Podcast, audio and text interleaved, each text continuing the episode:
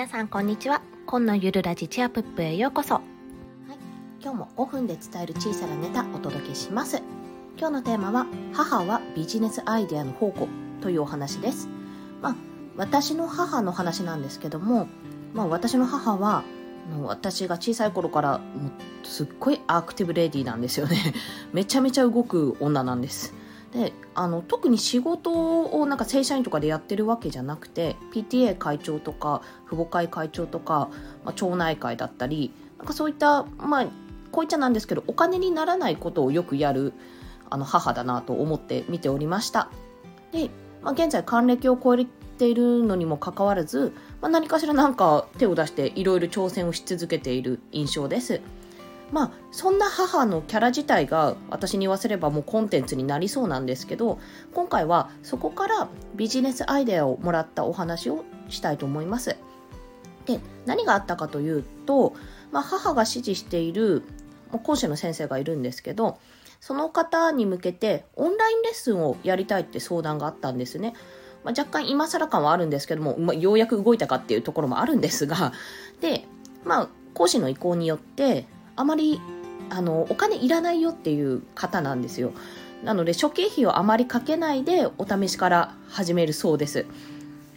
でそこで、まあ、ツールを探すわけですよ。こっち Zoom がいいのかでも個人だったら、まあ、変な話 LINE とかでもいいしあのマイクロオフィスのチームでもいいしっていう風に探して、まあ、まとまってるサイトとかも見て確認をしてとりあえず提案は今したところで止まってるんですね。まあ、ちょっと要望向こうの要望ももう少し詳しく聞かないとどれがいいとは提案できなかったのでとりあえずそこから抽出しようと考えてはいます。で、まあ、その話から何を得たかっていうとま今後の展開として最終的にちょっとその手でつなげるのであればまあ、サイトを立ち上げるってことが大事かなと思って。そしたら私今ワードプレスを、まあ、挑戦中というかまだできてないんですけどもを使って自分のサイトを立ち上げようとしてるのでその経験生きるなっていうことを思ったのが一つとあと先日おうち秘書サロンであ私が所属しているゆりえもんさんのオンラインサロンなんですけどもそちらであの周平さんがストライプっていうのかなの講座ですねをあのやってくれたんですよ。まあ、決済システムなんですけど、ウェブ上のオンライン決済ですね。まあ、それも実践してやってみて作れたらもうそこだけであのできるよねって オンラインレッスンの仕組みが、まあ、どう登録とかそういったのが不要でできるよなっていうことがあの自分の中でつながったんですよ。でさらに、まあ、それもそうなんですけど別件で、まあ、オンライン社会になるとシニア世代、まあ、うちの母がまさにそうなんですがシニアがなれるために何かできないかって考えたんですね。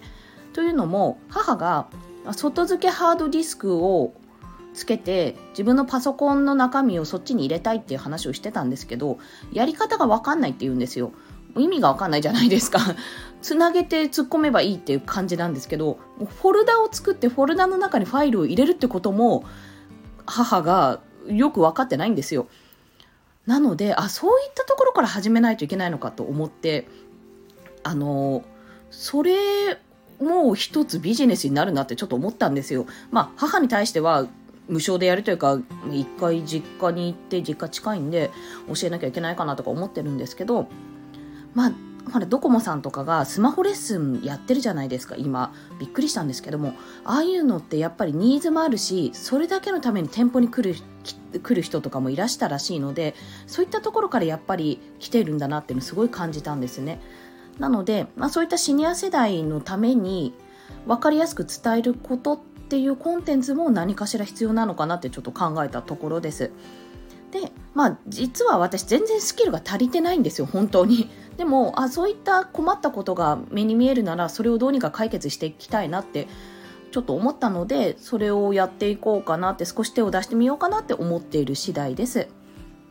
思い出したのがそういえば私今文章構成とか執筆やってるんですけどこれも PTA 会長時代の母の影響だったなと思いまして 母は私にとってビジネスアイデアの宝庫だったんだなっていうことに気がついたというお話でした。はい。すいません。慌ただしくなっちゃいましたが、今日もお聴きくださりありがとうございました。コンでした。では、また。